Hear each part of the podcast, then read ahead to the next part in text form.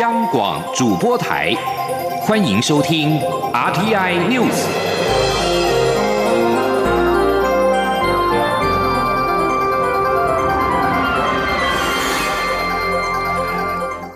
各位好，欢迎收听这节央广主播台提供给您的 RTI News，我是陈子华。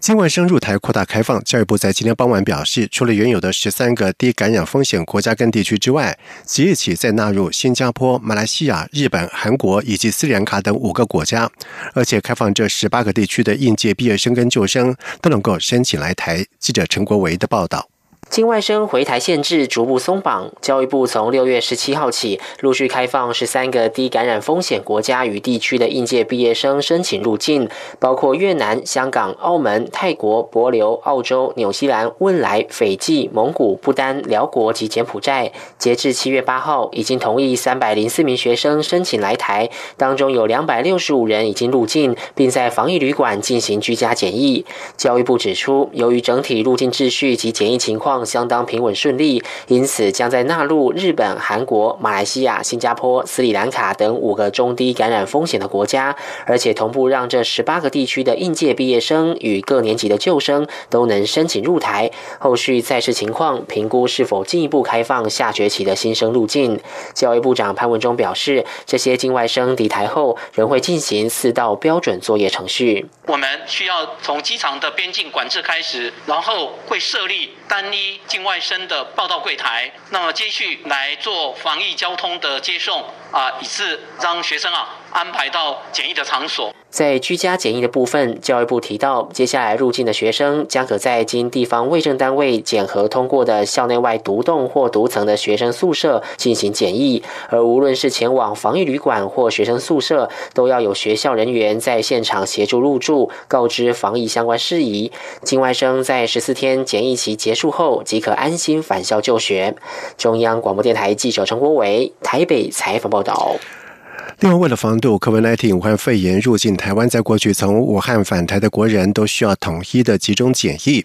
中央流行疫情指挥中心在今天表示，在经过了这段时间的观察期间，并没有任何的确诊病例的发生，也因此即日起，武汉返台的国人不需要再集中检疫，而是改采居家检疫。记者肖兆平的报道。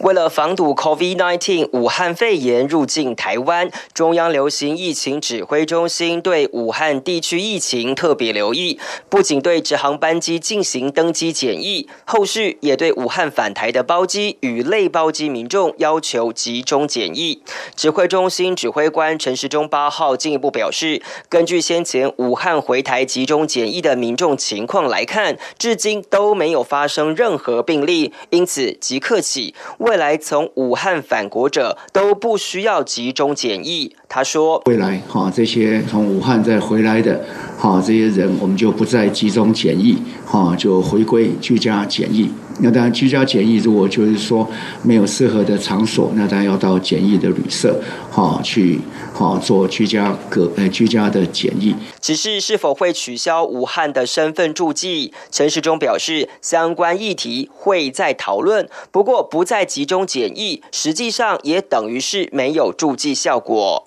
虽然调整武汉返台国人的防疫措施，但陆配子女何时可以返台，指挥中心还是没有明确答案。陈时中坦言，相关问题在于身份管制，而非移动风险，而中国整体资讯还不够透明，这也会影响对移动风险的评估。所以，面对中国疫情，还要再观察看看。他说。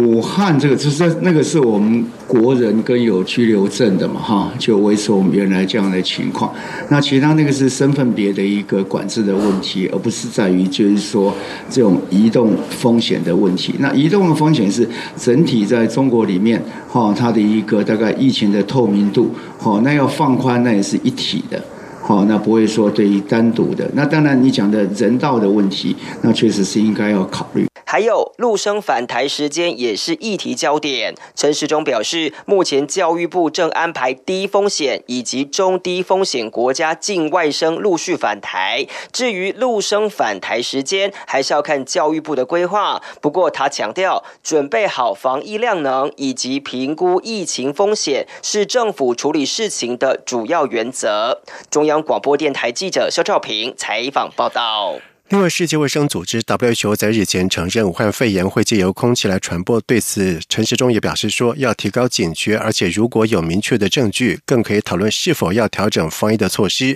不过，目前还不会更动。而有国内的有工位专家也担心，在秋冬期间，COVID-19 武汉肺炎会有大爆发。对此，陈时中也表示，目前国内有四支国产疫苗可能有机会问世。如果未来有需要的话，就会启动紧急授权。除了力拼国产，疫苗，他也表示，政府也同步对国外疫苗或者是授权制造进行抢购跟接洽。而至于在 COVID-19 武汉肺炎确诊的病例方面，台湾总确诊人数依旧是四百四十九例。第二轮纸本三倍券预购从今天开始到十二月为到十二号为止，而根据经济部在下午四点的最新的统计的数据显示，加上第一波的预购，已经有超过千万人完成了手续，其中有八百五十七点九万人是选择纸本券，占了全部预购人数大约的百分之八十五。而力推振兴三倍券，经济部也在今天宣布，携手全国一百四十座的市集推出抽奖活动，叫民众以两百元三倍券到这些市。及购买超值的礼包，就能够抽两千元的市级的抵用券，号称让三倍券变成十倍。预估在七八月的市级的买气将年成长超过三成，上看七成，而且能够带动新台币四亿元的商机。记者谢佳新的报道。振兴三倍券十五号将正式上路，各行各业纷纷推出加码方案抢市。经济部中部办公室也抓紧这股热潮，串联全国一百四十座传统市场、夜市，约八千多个摊商，推出三倍券优惠及抽奖方案。民众持两百元三倍券到这些市级摊商购买超值礼包或是超值餐，就能抽两千元等值的市级抵用券，共有六千三百个名额。活动将于十五号起跑至。八月底，并分为三梯次抽奖。经济部指出，去年推夜市券成效良好，摊商业绩平均成长三成。此次传统市场夜市以超值包、超值餐抢市，七八月营收应至少成长三成，约可创造新台币四亿元商机。经济部中部办公室主任郭坤明说。哦，那所以我们相信这个业绩的成长会跟上次一样，至少三倍以上，甚至于到六七倍这样的一个帮助。哦，那尤其我们的摊商对这个推出超值包这次来，大家是卯足了全力啊。经济部表示，许多传统市场夜市皆以摩拳擦掌迎接三倍券，未来甚至还渴望有破万家摊商响应，推出优惠方案。蒙甲夜市商圈发展促进会表示，两年前已全数导入行动支付，此次疫情让业绩掉到只剩下去年的一到两成。随着疫情和缓，加上商圈自救导入外送服务，营收已回温至一半左右。面对此次三倍券，蒙甲夜市除了摊商推出超值包、超值餐以外，还寄出消费九折优惠来吸引消费者。中央广播电台记者谢嘉欣采访报道。而俗称武汉肺炎的 COVID-19 的疫情冲击到全球的经济，美国联准会 FED 也大幅降息救市，基准利率下调在零和零点二五个区间。从美国联准会利率走势来显示，二零二二年底之前可能都不会升息。不过，外资花旗集团则是进一步的预估，联准会将持续以超宽松的货币政策来支撑经济，二零二四年以前都不会升息。记者陈立信宏的报道。肺炎疫情冲击经济，全球政府积极救市，各国央行都推出量化宽松政策，稳定市场。随着各国逐渐解封，经济活动步上正轨，再加上充沛的资金环境，主要国家股市都呈现大反攻。台北股市也在资金行情簇拥下，八号收盘站上波段高点一万两千一百七十点，挑战一九九零年二月十号收盘价一二四九五点的历史新高。由于市场活水多。根据外资花旗集团预估，至二零二零年底，全球央行 QE 金额将达到七兆美元，其中以联准会四点四兆美元最多。至于从另一项观察指标，美国四月储蓄率飙高到百分之三十三，创下一九五九年一月六十多年来的新高，显示受到疫情及就业市场不确定性影响，民众消费更趋于保守，整体环境将助长利率持续维持在低档。美国联准会 FED 在六月的决策会议上也决议，持续维持基准利率在联合百分之零点二五区间，重申将致力于维持宽松的货币政策措施，因为美国经济复苏之路可能还很漫长。至于从美国联准会利率走势显示，二零二二年底前可能都不会升息。外资花旗集团则进一步预估，联准会将持续以超宽松的货币政策支撑经济，二零二四年以前都。不会升息。花旗台湾银行财富策划咨询部资深副总裁曾庆瑞说：“那这两年有几有几个呃好处，第一说似乎它可以维持一个资产市场资产价格的稳定，这第一。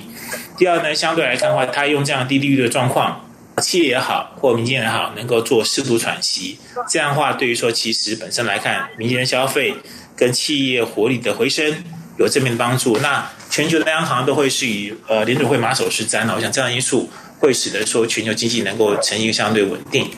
展望今年第三季，花旗集团也认为，由于主要国家股市都来到之前的高档区或是压力区，再加上担忧美国总统选举以及疫情在秋冬是否爆发，预估第三季股市波动不会太大。中央广播电台记者陈林信鸿报道。在外电消息方面，美国联邦调查局 FBI 在今年是大将。调查涉及中国的商业间谍以及学术渗透的案例。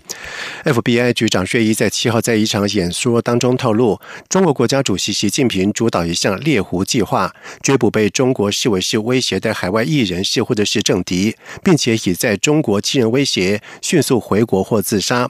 瑞伊呼吁拥有美国公民身份的中国人，若遭到胁迫返回中国，一定要回报给 FBI。他并且指出，如果被视为是追捕的目标，中国把这些目标在中亲友当作是人质，迫使这些猎狐对象屈服，而其中有数百名被认定是猎狐对象的海外中国人，有许多是美国公民或者是持有绿卡者。瑞伊也透露，中国政府针对这些目标海外中国人以威胁利诱的方式，并且骚扰相关人员和其亲属，要求当事人回中国。投案自首，他并且指出，中国政府有计划、有耐心、也有决心，更不会受制于拥有法治的开放民主社会的约束。瑞并且在演说当中也提到，中国利用间谍渗透、窃取商业机密、干扰美国官员访台等行为，呼吁各界共同抗衡中国的侵略行为。根据法新社的报道指出，南韩首尔区域法院在七号裁定，北韩领导人金正恩必须赔偿在韩战期间被北韩抓走并且被强迫劳动的南韩老兵，而这个裁定可能为分裂的朝鲜半岛创下影响深远的法律的判例。根据支持这项诉讼的团体表示，这是南韩法院首次对北韩主张司法权或对北韩领导人发出的赔偿的裁定。这两位年纪分别是在八十七岁以及九十岁的南韩老兵。在一九五零年到一九五三年韩战期间遭到北韩的俘虏，在韩战结束之后，两人并没有被遣回送到南韩，而是被迫在煤矿产以及其他工作地方数十年。两个人分别在两千年以及二零零一年逃离了北韩，经由中国返回南韩。他们两人在二零一六年提告，表示在北韩期间承受了巨大的心理跟身体的伤害。而根据法新社的报道指出，首尔法院在七号裁定北韩领导人人。金正恩必须赔偿这两个人各两千一百万的韩元，大约折合一万七千五百美元。而在这项裁定之后，支持这两名老兵的公民团体也表示，他们将采取法律行动，冻结在南韩控制下的北韩的资产。美国在十一月三号进入大选，针对美国总统川普提出的振兴美国工厂的承诺。几乎笃定代表民主党参选总统的拜登，在七号也誓言振兴美国制造业，如此美国将不依赖中国。拜登竞选团队表示，拜登一项计划将很快创造制造业的工作机会。拜登团体在一份长达五页新的政策纲领当中提到，将如何防止防疫设备的短缺，以对抗俗称武汉肺炎 （COVID-19） 疫情。纲领内容不只是涵盖了抗疫物资，也包括了输电网络的技术。而最近，川普政府主张口罩、手术衣、检测器材、呼吸器具等物资在疫情期间供应紧张，凸显鼓励更多国内制造的必要性。川普团队也批评拜登支持贸易协议，并且说那牺牲了美国的工作机会。以上新闻由陈子华编辑播报，这里是中央广播电台台湾之音。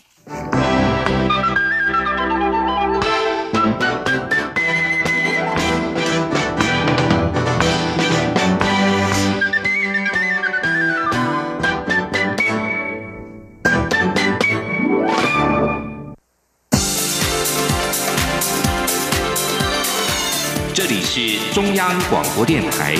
台湾之音，欢迎继续收听新闻。现在时间是晚上的七点十五分，欢迎继续收听新闻。在文化部、国立台湾海洋大学以及张荣发基金会三方面通力合作之下，充满了传奇故事的中式木造古帆船“自由中国号”，暌违六十五年之后，在今天终于在海洋大学航海园区亮相，并且在航海节的前夕，由文化部长李永德等人举行了揭幕仪式，正式展现了在国人面前。记者江昭伦的报道。自由中国号一九五五年从基隆出发，途经钓鱼台、冲绳、横滨，最后跨越太平洋，抵达美国旧金山，创下台湾第一艘木造帆船横渡太平洋的纪录。在海外漂泊五十七年，在文化部前身文建会及海洋大学等单位多方努力下，二零一二年终于回到故乡基隆。经过八年漫长的时间，修复后的船体一直闲置在海科馆的探索馆外预定地，甚至一度面临被送往台南的命运。幸好后来在文化部的支持与张荣发基金会的协助下，积极规划推动自由中国号后续展存计划，并透过产官学三方合作，终于为这艘深具历史文化意义、船龄超过百年的古帆船，在海洋大学找到了永久的归宿。Brasil. 海大校长张清峰指出，自由中国号当年从正滨渔港出发，就从海洋大学前面驶过。身为台湾海洋教育的龙头，海洋大学责无旁贷，必须将它留在基隆，并将它象征的海洋精神与海洋文化发扬光大。张荣发基金会执行长钟德美强调，此次参与文化部与海洋大学的“自由中国号”户外展存计划，协助船体维护作业，并举办推广活动，希望唤起民众对海洋文化的兴趣与关怀。出席活动记者会的文化部长李永德，对于当当年有二十几岁的年轻人乘着帆船，带着梦想横渡太平洋，一百一十四天到达美国、非洲大陆的故事，也非常感动。除了感谢各方专家单位的协助，李永德也强调，最近行政院长苏贞昌推出向海致敬政策，就是要鼓励梦想、鼓励冒险、鼓励去探索的勇气。自由中国号的亮相，绝对是向海致敬政策不可或缺的一环。李永德说：“未来的向海致敬的这样一个政策里面。”我认为这艘船，这一段历史是不能缺席的。这个的确，这个故事说出来，会让我们很多的小朋友得到启发，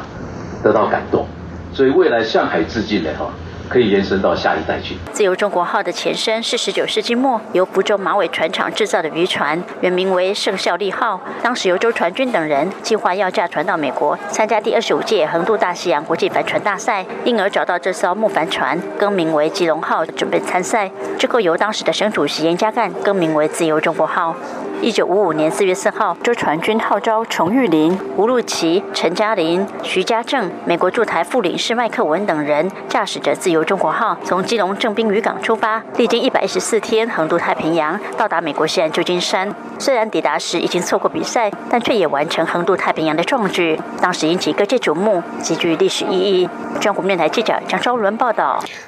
为了抢攻七年的选票，培养未来的国务卿，民进党将在暑假期间推出“熬民主政治职人学堂”以及“会做事国务卿旗舰营”和“大棋局两岸及国际事务兵推营”三个系列的青年营的营队课程。同时，还邀请了兼任党主席蔡英文总统、民进党立委政委员唐凤等大咖来担任营队的讲师，学员也将亲身体验国安决策的临场感。记者刘玉秋的报道。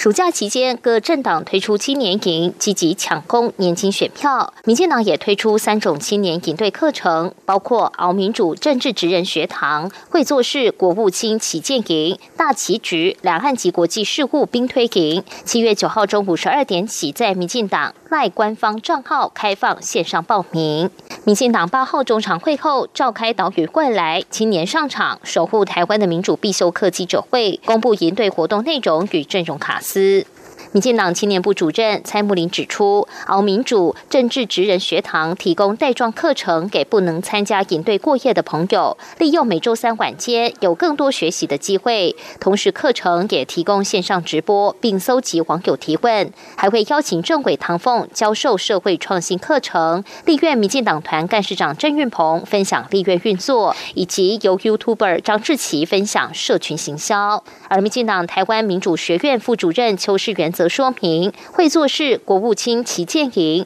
是二零二零暑假最辣营队，将由辣台妹蔡英文总统、外交部长吴钊燮、桃园市长郑文灿、文化部前部长郑丽君等担任讲师，还会透过分组模拟实战，体验政治工作者的决策执行，培养更多国务卿。我们这一次推出的是二零二零暑假最辣的营队。那为什么是最辣的营队呢？因为这是整个夏天唯一一档由我们蔡英文辣台妹蔡总统的营队。那我们认为说，青年对政治的想象啊，不应该只是桥牌社跟纸牌屋，所以我们也希望说，国青的养成。可以必须要从这个全方位的角度哦来培养。民进党国际部副主任谢佩芬则指出，美国将在十一月举行总统大选，中国也刚强行通过港区国安法，国际情势诡谲，台湾的国家安全越来越重要，需要有清楚的果断力做全盘考量。因此，大棋局两岸及国际事务兵推营将邀请包括新境界智库副执行长胡一农等曾在国安会任职的幕僚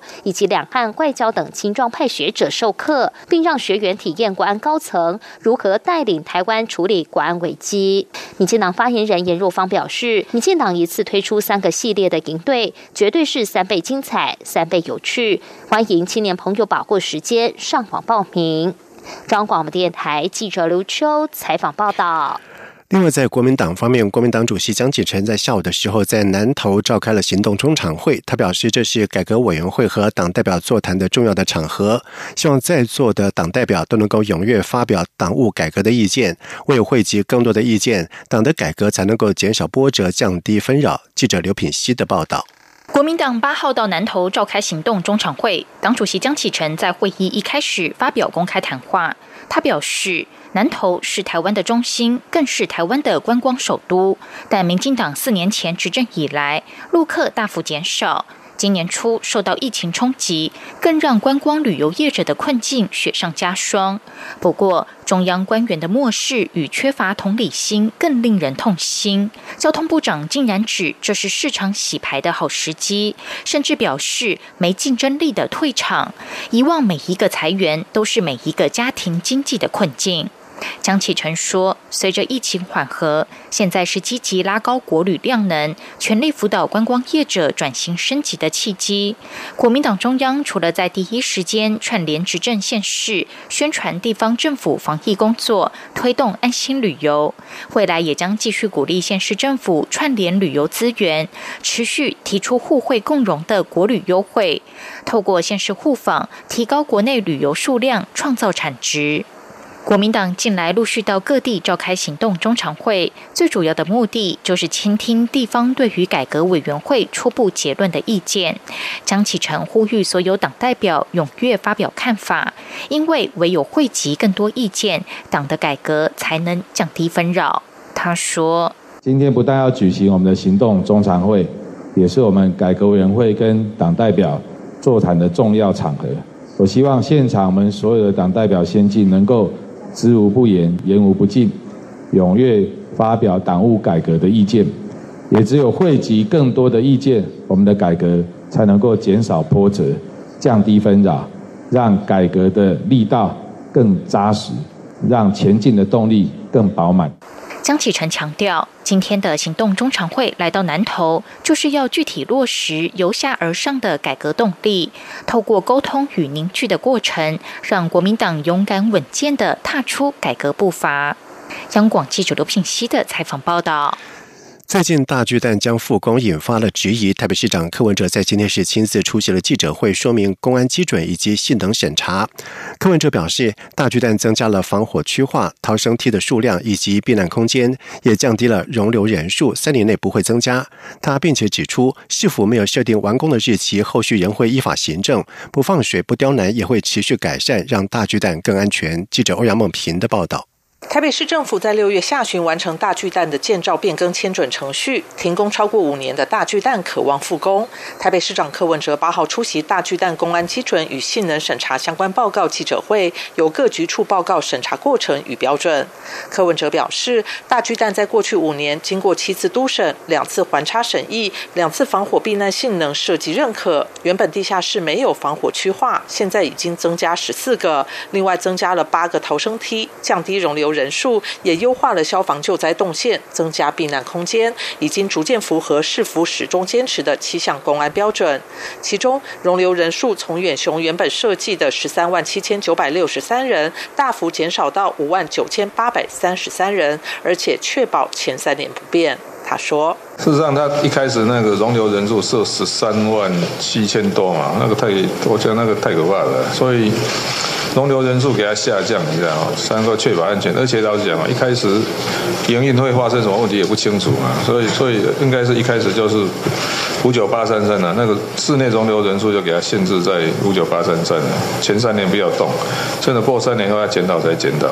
另外，柯文哲指出，大巨蛋的基地内缩，保留了周边道路的宽度，并调整大客车的停放位置，避免可能引起的交通拥塞。对于过去签订的开发权利金、营运权利金都是零的种种不合理条约，也会用超额利润处理，让大巨蛋更符合公众的期待及 BOT 的精神。至于是否会在第二任期内完工，柯文哲说没有设定完工日期，要看远雄何时能够通过审核，一切按部就班，是否也会依。法行政不放水不刁难，他也希望未来还是能建立与国父纪念馆之间的地下通道，让大巨蛋更安全。柯文哲最后强调，因为北市府积极面对问题，大巨蛋才有机会改善；也因为勇于承担，才没有让错误循环。他希望未来的大巨蛋不只是一个市民休闲活动中心，更代表一个新的城市文化，也就是面对问题而且务实的解决问题。中央广播电台记者欧阳梦平在台北采访。报道。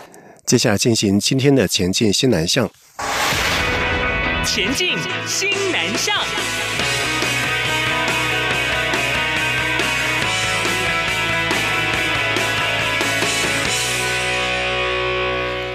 新北市大约有四百名的新著名语的教师。新北市教育局在这个礼拜举办了新著名语文教学支援人员共备社群公开授课，由五种新著名语言，六位教师展开了同课异构，呈现不同的教学特色。记者陈国维的报道。新北市教育局在新店北新国小举行新著名语教师共备社群公开授课，共有七国语言六十三名教学人员参加。新北市教育局科长林玉婷表示，现场有六位老师，分别以越南语、印尼语、泰语、马来西亚语及菲律宾语，针对同一个主题课程展开同课异构的示范教学。他们是从范例里面呢，针对譬如说一节课四十分钟，那六个老师他会针对他不同的教学设计方。法，所以教出来老师不同，学生不同，他最后学习的成果也不同。林玉婷说，这次公开授课的内容采用教育部全国新著名语文学习教材第三册第一课，主题内容为天气。真的有情境，有老师让学生就是彼此之间当亲子，当下雨来接孩子的时候，他们的这些对话，透过这种比较生活化的方式，还有这种语言不断的透过。练习可以让孩子呢，在不同的语言、不同设计这个下雨天的情境，然后做实物的练习，对他们来讲，学习能力是很好的。新北市教育局长张明文表示，新北市目前约有四百位新著名语文教学支援人员。教育局平时除了安排回流培训专业增能外，也由新著名语文辅导团成立共备社群，陪伴七国语言教学人员，建构支持网络系统，使教师们共学共好，完善教学品质，以及达到高品质课堂的目标。中央广播电台记者陈国伟新北采访报道。印尼泗水台湾教育中心在今日完成了今年第七次的华语师资培训，因应武汉肺炎 （COVID-19） 疫情，课程改采线上进行，成果丰硕。而第一梯次课程已经在四号跟五号完成，第二梯次将在十一号跟十二号举行，共有超过七十人参与。中华民国驻印尼代表处表示，培训课程是丰富多元，包含了课文理解、口语表达、词汇以及语法教学、课堂活动设计、学习成效评量等等。授课教师是来自于。于亚洲大学、台湾大学、清华大学以及明星科技大学，教学品质良好。印尼在地的老师们也认真听讲，互动热烈，培训成果是相当的丰硕。以上新闻由陈子华编辑播报，这里是中央广播电台台湾之音。